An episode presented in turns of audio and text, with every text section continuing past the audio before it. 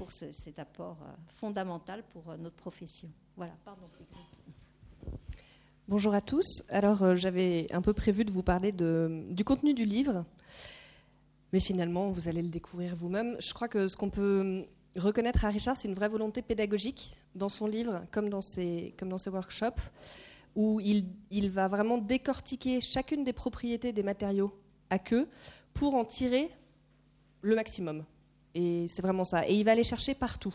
Donc il va aller chercher beaucoup en biochimie, il est biochimiste de formation au, départ, il va aller chercher beaucoup en biochimie, beaucoup en cosmétique aussi, et c'est de là euh, que viennent un certain nombre des produits qu'il utilise désormais.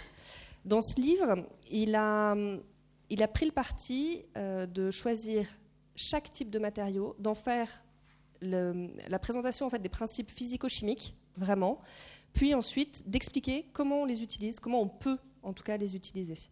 Voilà, donc il va parler des tensioactifs, mais à la fois les bases des tensioactifs, mais également le principe de la détergence, le principe des émulsions. Il est un des premiers à avoir travaillé vraiment sur les micro-émulsions dans le nettoyage des, polychromies.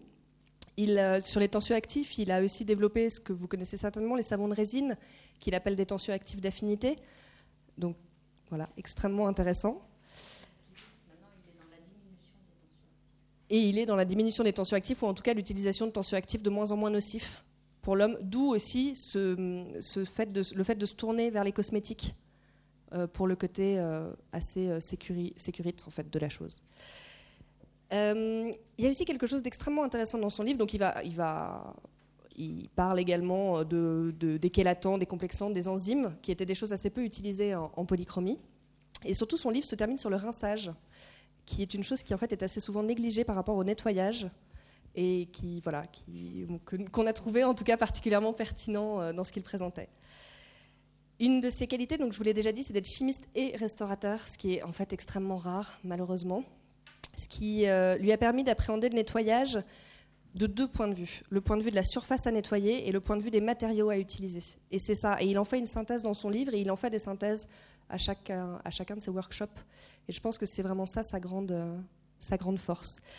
Il, euh, il montre, non, il donne pas des recettes, il montre comment raisonner à partir de la surface, comment raisonner pour formuler un système adapté et le moins toxique possible. Vous m'entendez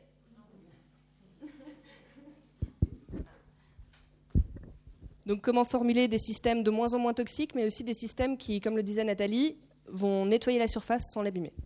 Voilà, je crois que c'est à peu près tout ce qu'on peut dire. la traduction a été un moment, euh, alors je vais dire de grand bonheur et de grande souffrance aussi. Il ne faut pas se, leurrer, mais j'espère qu'elle vous servira. voilà, j'espère qu'elle euh, qu'elle vous servira au maximum. Euh, voilà. Donc bonjour.